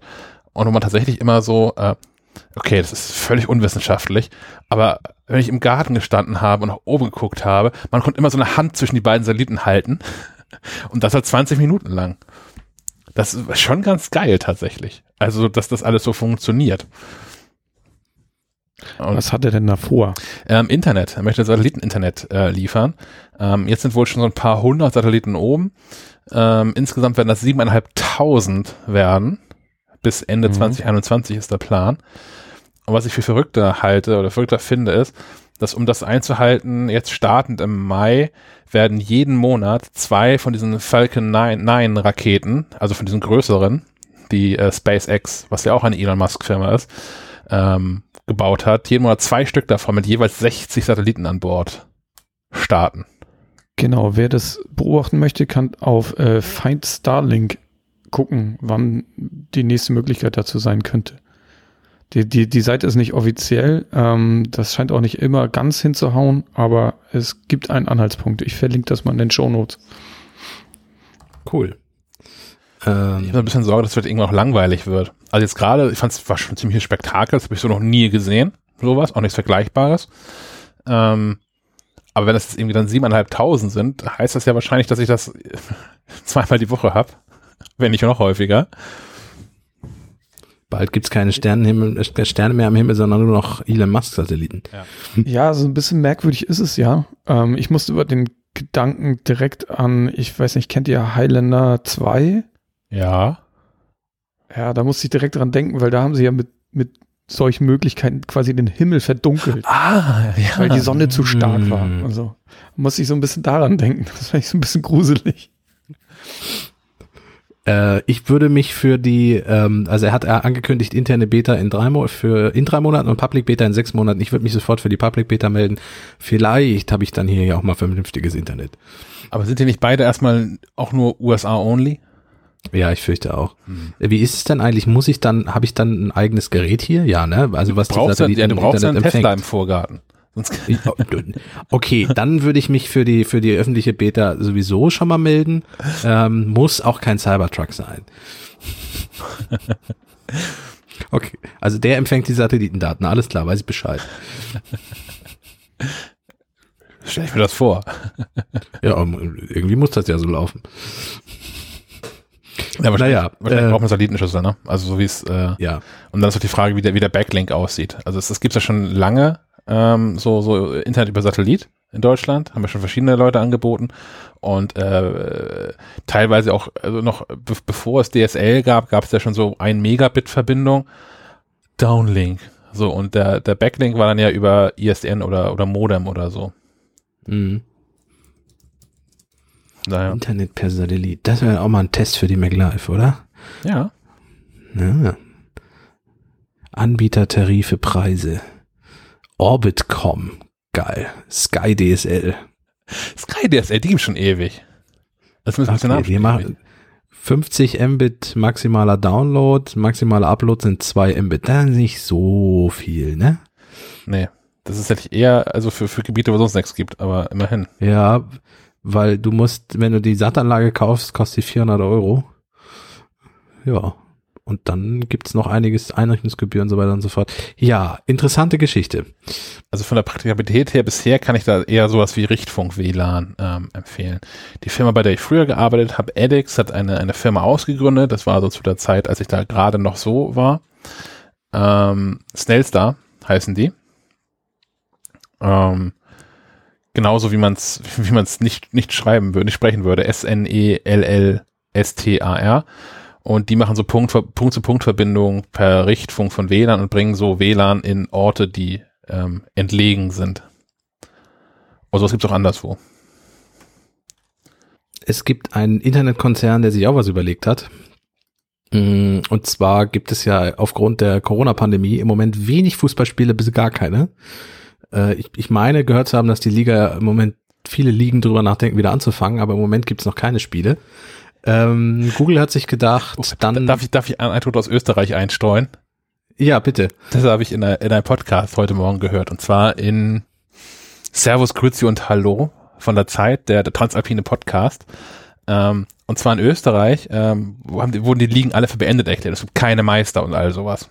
Die machen so das Prinzip, was die deutschen Handballdamen gemacht haben. Nicht die Handballherren, die haben einen Meister, aber die Handballdamen haben einfach aufgehört.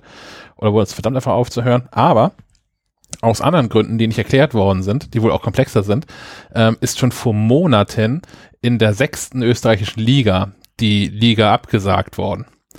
Ähm, mhm. Wahrscheinlich, weil der Verein eine Pleite gegangen, keine Ahnung, irgendwie sowas halt. Und da wurde ein Meister gekürt. Und die haben sie jetzt überlegt, sie versuchen das einfach mal beim österreichischen Fußballbund. Ähm, da sie jetzt ja der einzige amtierende österreichische Fußballmeister sind, müssten die eigentlich nächstes Jahr Europa League spielen und Champions League und solche Scherze. Und dann kaufe ich Sky.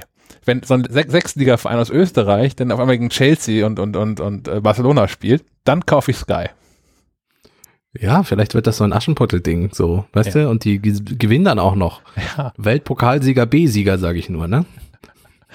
Ja. So, Entschuldigung, aber das. Äh. Ja, ähm, Fußball. Google hat sich überlegt, ähm, ist gerade schwierig mit Fußball und so. Und ähm, die Formel 1 zum Beispiel hat ja so eine ganz tolle Idee gehabt. Die machen jetzt virtuelle Rennen mit mit so Rennspielen ähm, kommt nicht so wirklich mega an. Ich habe ja auch keins davon, also habe einmal kurz reingeschnuppert. Das erste war hoffnungslos unorganisiert und chaotisch und die hatten auch Internetprobleme und so.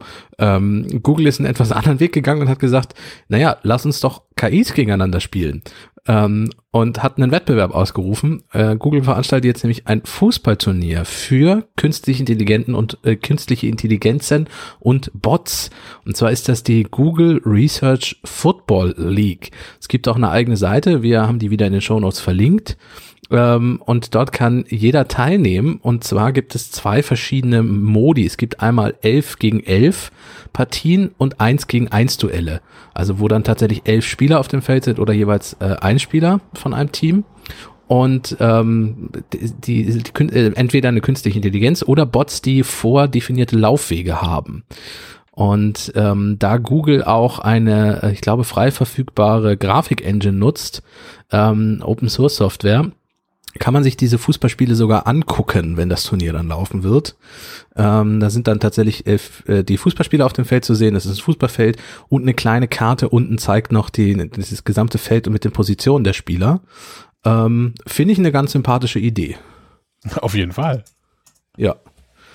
Google spielt jetzt Fußball. Ähm, wenn ihr teilnehmen wollt, auf der Seite, die wir verlinkt haben, sind auch alle Infos. Da kann man ein Team gründen und dann seine eigene KI dort hochladen die zum Fußballspielen dann antritt gegen andere Teams. Ich fände es ja ganz geil, wenn, wenn sie so jetzt einfach den, den, den Meister küren würden.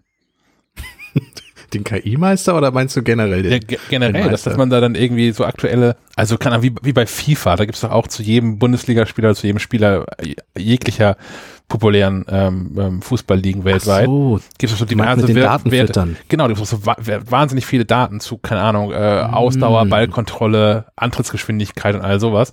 Und die sind ja wohl auch in vielem nicht erfunden, sollen ja zumindest, was ich gelesen habe, zumindest in Relation zueinander einigermaßen hinkommen. Man einfach basierend da drauf, äh, okay, die Daten sind so gut, die kippen wir jetzt hier irgendwie rein, da spielt ein Computer gegeneinander mit. Und am Ende ist dann Bayern Meister wie jedes Jahr. Ich wollte gerade sagen, wie jedes Jahr Bayern Meister. Also insofern würde es auch nichts groß an der Realität ändern. Ja, ist ein Vorschlag. Wenn uns jemand hier von der deutschen Fußballliga zuhört, äh, wir übernehmen auch gerne das Marketing. Der ist auf jeden Fall sinnvoll, als für die Liga wieder anzufangen. Das ist also die, allein die Idee. Ja, ich finde das, ich finde das so frech. Also da hätte ich lieber den Handballweg irgendwie gewählt und zu sagen, äh, hier entweder Meister oder kein Meister, aber Liga ist beendet und fertig ist die Geschichte. Die das ja auch gewissermaßen ausgerechnet haben. Die haben ja nicht nur die Liga beendet, sondern die haben ja sich angeguckt, ähm, wie viele Spiele schon gespielt worden sind von Einzelmannschaften, weil im Handball ist das ja regelmäßig so, weil die so unfassbar dichte Spielpläne haben. Die haben ja jedes Jahr eine WM oder eine EM. Ähm, mhm.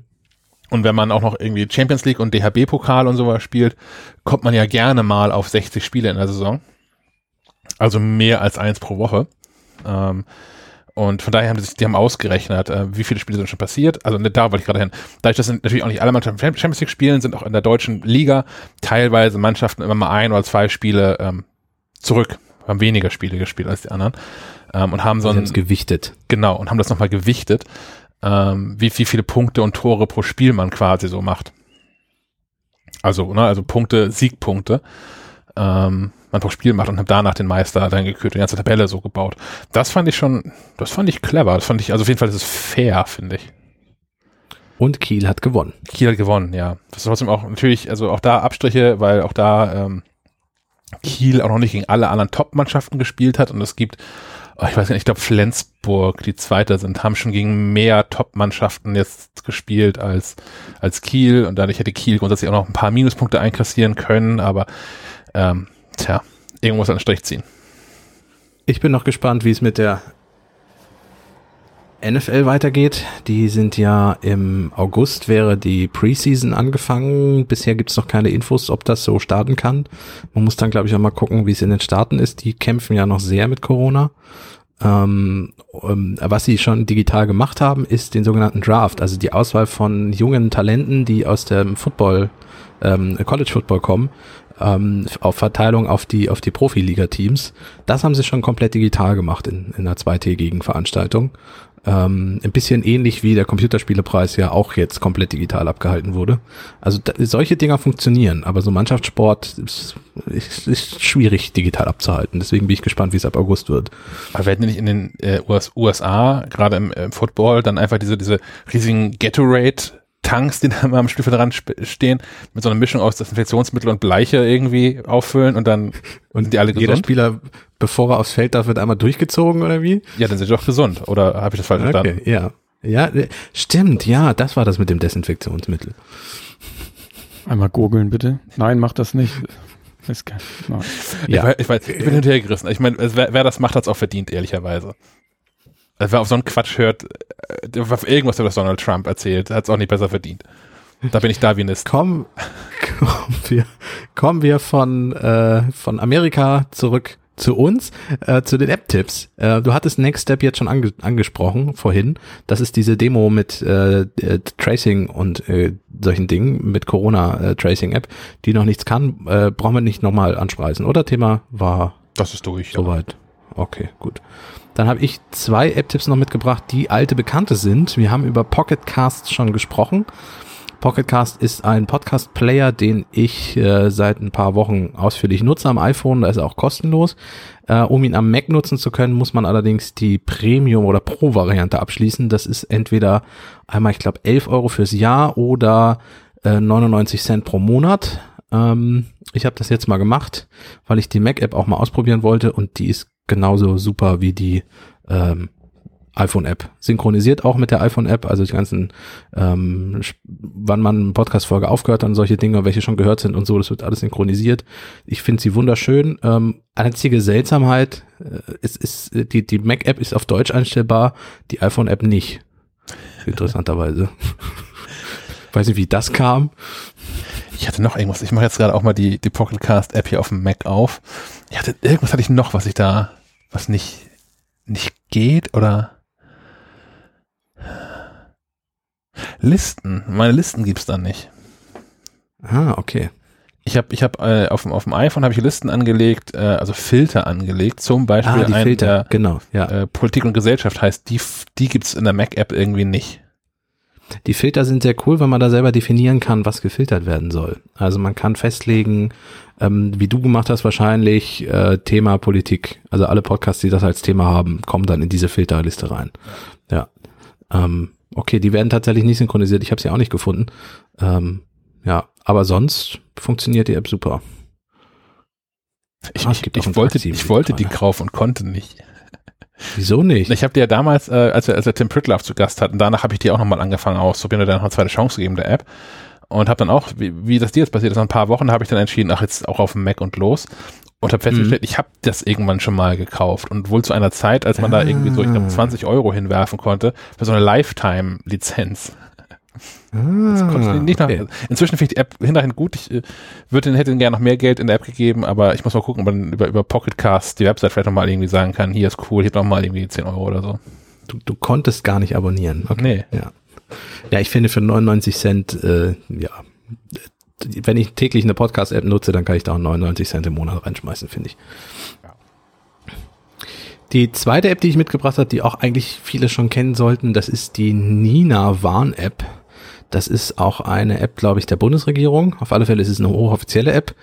Ähm, es gibt noch Katwan, das ist die Alternative. Ich, manche Bundesländer setzen auf Katwan, manche auf Nina. Ich weiß auch nicht, warum es da schon wieder zwei geben muss. Ähm, gibt es aber. Ähm, Nina warnt jetzt auf alle Fälle auch ähm, vor Corona, beziehungsweise ist mit Corona-Infos gefüllt und bietet auch entsprechende Push-Mitteilungen. Das ist nicht diese Tracing-App, ähm, diese Funktion ist nicht mit drin und im Moment ist die Corona-Karte auch einmal komplett in Deutschland, Achtung, es gibt Infektionsgefahr, also noch nicht so unendlich aussagekräftig, aber zum Beispiel alle offiziellen Mitteilungen sind dort einmal schön aufgelistet, also zum Beispiel welche Regelungen gerade gelten, welche Geschäfte aufhaben dürfen, in welcher Größe und all sowas kann man man da hochoffiziell nochmal nachgucken.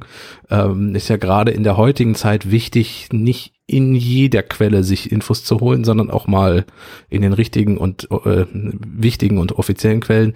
Und wenn man sich da von den äh, für so über sowas interessiert, für sowas interessiert und sich informieren möchte, Nina Warn App, viele haben sie wahrscheinlich eh schon installiert. ja. Also Menschen, die uns zuhören, bestimmt also ist eine App, die man definitiv mal brauchen könnte. Bei mir hat sie schon mal ausgeschlagen, weil hier in der Nähe eine Fabrik brannte. Ähm, und da kam dann halt per Push-Mitteilung der Hinweis, man möge doch bitte die Fenster schließen, weil da giftige Dämpfe sind und so. Ähm, früher fuhr hier so ein Polizeiauto durch, wird es wahrscheinlich auch immer noch geben, oder ein Feuerwehrauto, was dann eine Durchsage macht. Wenn man das nicht mitbekommt, ist ein bisschen doof. Deswegen schadet es nicht, sowas auch per Push-Mitteilung zu kriegen. Ja, bei uns hat die auch in der Halle auch schon äh, häufiger vor irgendwelchen Bombenfunden gewarnt, da, weil die dann entschärft wurden oder so. Ja. Schon praktisch. Also man kann, man kann Orte eintragen, über die man solche Infos haben möchte, oder sogar den Standort der App weitergeben und das kriegt man dann zum aktuellen Standort, diese Warnmitteilung. Wahlweise. Gut, soviel zu den App-Tipps. Wie sieht's denn im Streaming-Markt? Ja, es, es hat hier Entschuldigung, ja. Bitte? Hat jemand in Defending Jacob reingeguckt? Ich habe reingeguckt, Nein. ja. Okay, dann erzähl doch mal kurz. Das ist mir zu blau. Okay, ist zu blau. Ich habe jetzt sehr viele sehr gut produzierte Serien in letzter Zeit geguckt und ich hatte es lange nicht mehr, dass das, naja, wisst ihr doch auch, bei so, bei so Krimi- und Thriller-Serien sind doch häufig das Color Grading ist Genau. Dann, ja. Genau. Ja. Das hatte ich irgendwie gefühlt, hatte ich das lange nicht mehr. Und ich habe jetzt auch gerade auf ähm, die äh, Empfehlung einer Freundin schöne Grüße an Birgit, ähm, Homeland weitergeguckt. Das habe ich mhm. damals aufgehört, nachdem, Riesenspoiler für eine 100 Jahre alte Serie, nachdem Brody, eine, Brody, eine der Hauptfiguren, stirbt, habe ich aufgehört, das zu gucken. Ähm, in welcher Folge? Das ist doch dritt, relativ am Anfang. In der dritten ne? Staffel, glaube ich, oder ja. ist das? Wir sind jetzt bei acht oder so. Yes. ähm, genau, hab das mal weitergeguckt, das ist auch nicht so. Ähm, und das hat mich so ein bisschen irritiert am Anfang. Und sonst, ich, ich finde, also wie, wie alle Apple-Serien, die ich bisher gesehen habe, ich finde, dass das, also das Produktionsniveau ist angenehm hoch. Ich glaube aber, dass es nicht meine Story ist. Ich habe ganz kurz gestern reingeguckt, äh, also neben der Arbeit, ähm, nur ganz kurz, weil, aber schon die ersten zehn Minuten waren mir zu amerikanisch. Liegt natürlich daran, dass es äh, ist ja eine Gerichtsserie, sag ich mal. Ja. Und das konnte ich mir nicht weiter angucken. Ich brauchte irgendwie einen anderen Input. Verstehe ich, ja. Gibt es sonst irgendwas Spannendes? Sonst äh, kann ich noch die Neustarts von morgen. Oh ja, bitte. Ich, ich habe tatsächlich, ähm, das ist nicht spannend, aber ich habe tatsächlich überhaupt keine, also ich streame im Moment gar nichts. Ich weiß nicht, woran es liegt. Ähm, habe keine Zeit. Kaputten Internet. Also. Unter anderem auch am kaputten Internet. Ja, es lädt ewig, ähm, aber ich nutze momentan keinen meiner Streamingdienste. Wenn ich jetzt im April hätte darauf verzichten müssen, das wäre mir nicht aufgefallen. So viel zur spannenden Info an all unsere Hörerinnen und Hörer. Was hast du an Neustarts? ich habe mal geguckt, was morgen Freitag starten ja irgendwie komischerweise jetzt die, neu, die, die Serien.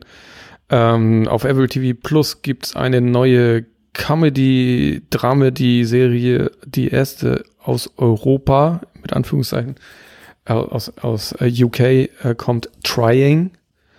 Ähm, geht um das Thema Kinderwunsch und ein Paar, das halt Probleme mit dem Nachwuchs hat und äh, sich dann für eine Adoption entscheidet. Ähm, als selbst Betroffener weiß ich noch nicht ganz, wie das lustig sein kann, weil es ist echt eine, eine, war eine richtig doofe, harte Zeit. Ähm, aber der Trailer sah wirklich ganz lustig aus. Ich bin gespannt. Ähm, das andere ist bei Netflix gibt es eine neue Serie namens Hollywood. Jetzt muss ich hier kurz meine Notiz aufmachen. Ist von Ryan Murphy, der unter anderem für Netflix schon The Politician gemacht hat und auch seine Finger bei American Horror Story in den drin hatte. Sagt man das so? Klingt komisch. Ja, Finger mit Ja. drin. Ja. Und der letzte große ist äh, Amazon Prime mit einer, hm, ich weiß nicht genau, wo es hingeht. Sie nennt sich Upload. Und im, äh, ich habe auch nur den Trailer gesehen bislang. Ähm, man kann offensichtlich sein Bewusstsein, Geist, was auch immer, in eine virtuelle Realität hochladen und daraus entspinnt sich eine Geschichte. Ich bin gespannt, aber so richtig freuen tue ich mich auf keine der Serien. Ich habe noch, also was ich nicht gesehen habe, aber auch, auch das wie alles. Ich habe mein Wissen ja nur aus Podcasts.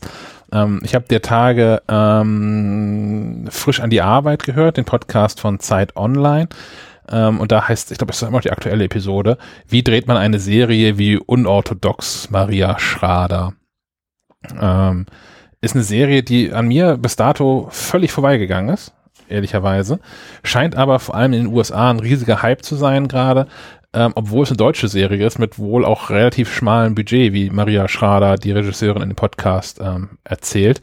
Und ähm, in der Verfilmung des autobiografischen Weltbestsellers der Autorin Deborah Feldman geht es um eine junge, strenggläubige Jüdin, die sich aus ihrer Gemeinde löst und in Berlin ein neues Leben beginnt.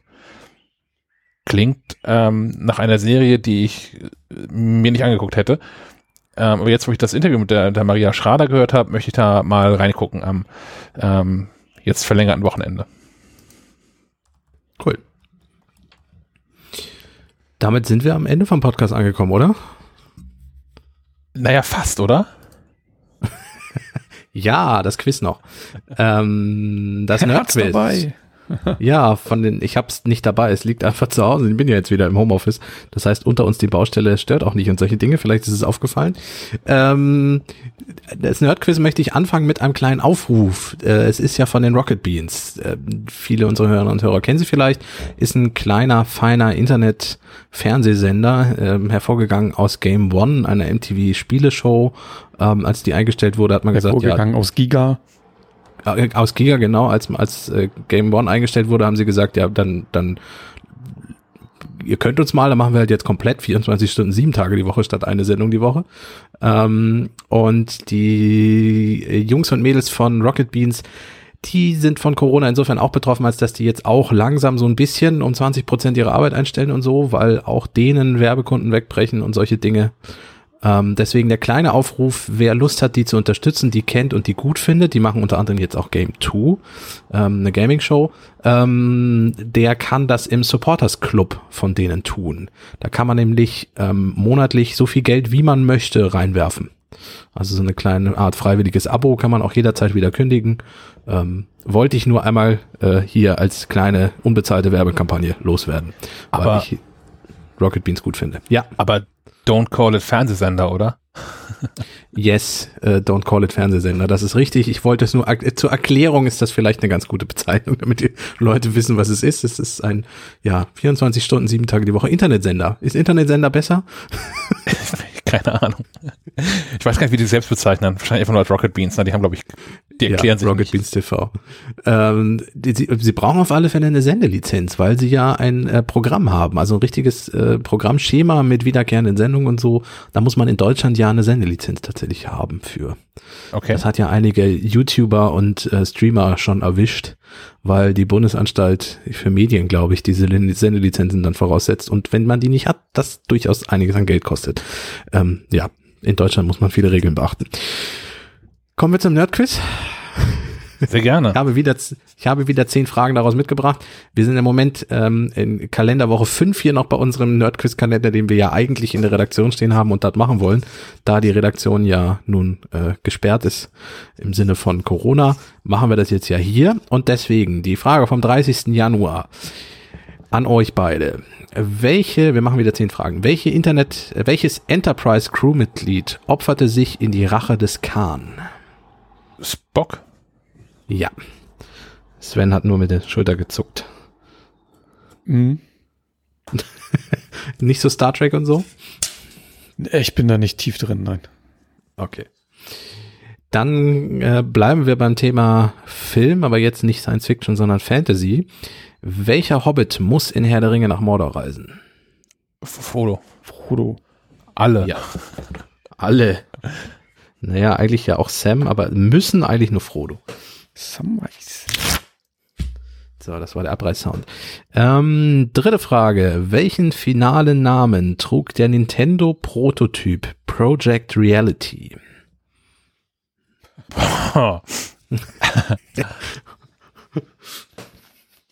ich habe eine Vermutung, aber Ja, dann, dann raus damit. Hau raus. ich, ich, ich, nicht würde, ich würde darauf tippen, auf, auf den N64, weil der so der erste war, der 3D und sowas konnte. Richtig. Herr Schack liegt schon drei vorne. Alter Herr Möller, mal reinhauen jetzt. Letztes Mal war so knapp. So, Entschuldigung. das weißt du, Sven. Wer ist der beste Freund von Patrick Seestern? SpongeBob. Ja, Ah, oh, okay. SpongeBob Schwammkopf. So, die nächste. Wie hieß der, wie hieß der große Bär in der deutschen Version der Sesamstraße?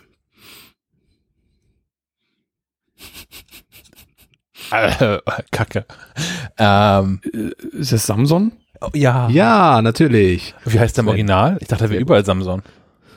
Nee, Samsung ist tatsächlich eine rein deutsche Figur. Hm, Okay. Tifi. Herr von Genau, also es gibt, äh, Tiffy, Herr von Böhlefeld war sowieso eine ganz eigene, es war gar keine Muppet-Puppe. Äh, die die äh, Muppets, es gibt Ernie und Bert eigentlich in jedem Land, aber es gibt für jedes Land, wo die Muppets auch eine eigene Sesamstraße haben, eigene Puppen. Und in Deutschland ist im Moment Wolle und Pferd. Ja, Okay. Du bist ja richtig drin im Thema. Wow.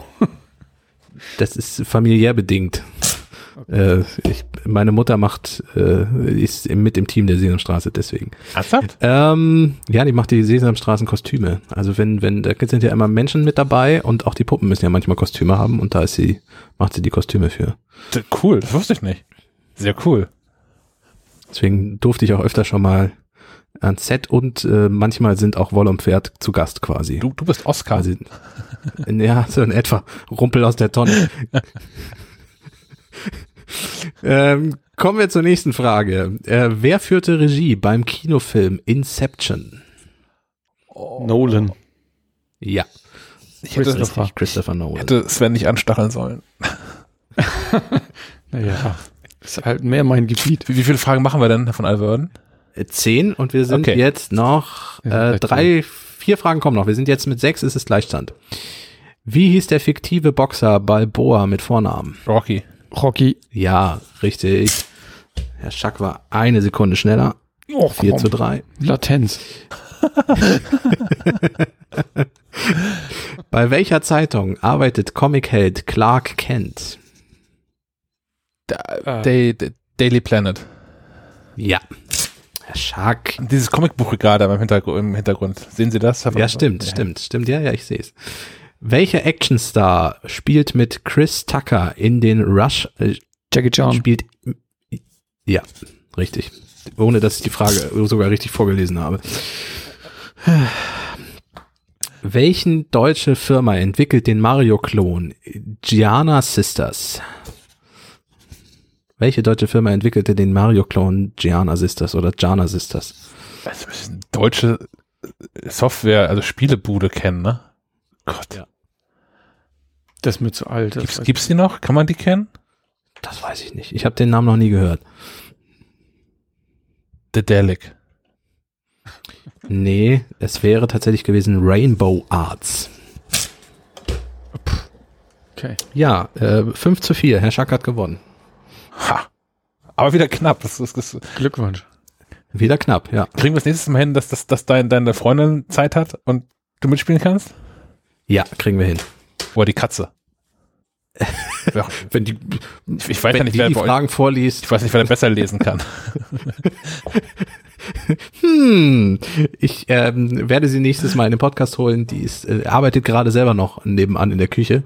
Deswegen war das heute nix. Aber nächstes Mal kriegen wir es hin.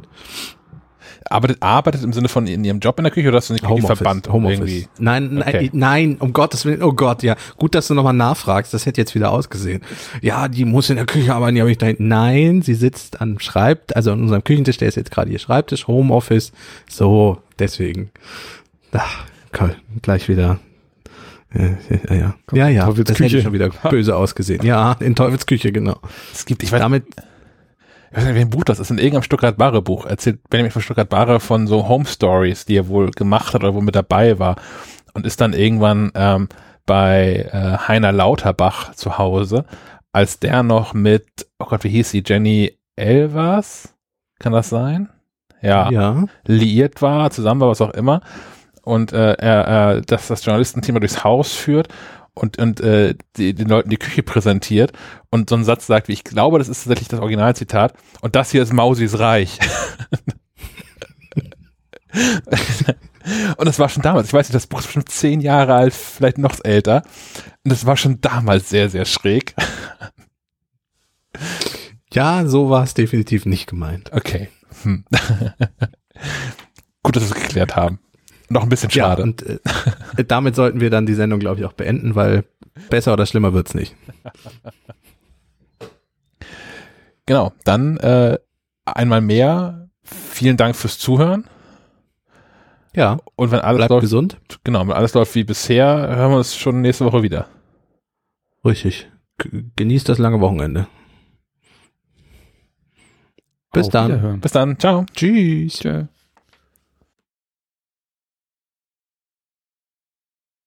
Ja, stimmt. Ich muss nachher noch in ein Audio-Escape-Game. Äh, hast du also so ein Online-Ding Ja, ja. zufällig mit Gunnar Krupp? Äh, Gunnar, Weil der fragte, nee. er fragte gerade auf Twitter, er, er müsste da auch heute Nachmittag rein und ob jemand Ideen hätte, welche gut sind. Und uns ist es erst um 20.30 Uhr heute Abend tatsächlich. Und wie läuft das? Also Ich habe noch keine Ahnung. Man bekommt irgendwie einen Zoom-Link zugeschickt und ist dann da halt so verbunden miteinander und mehr weiß ich nicht. Mhm. Ich werde nachher noch schön wieder aufs, aufs Schlachtfeld gehen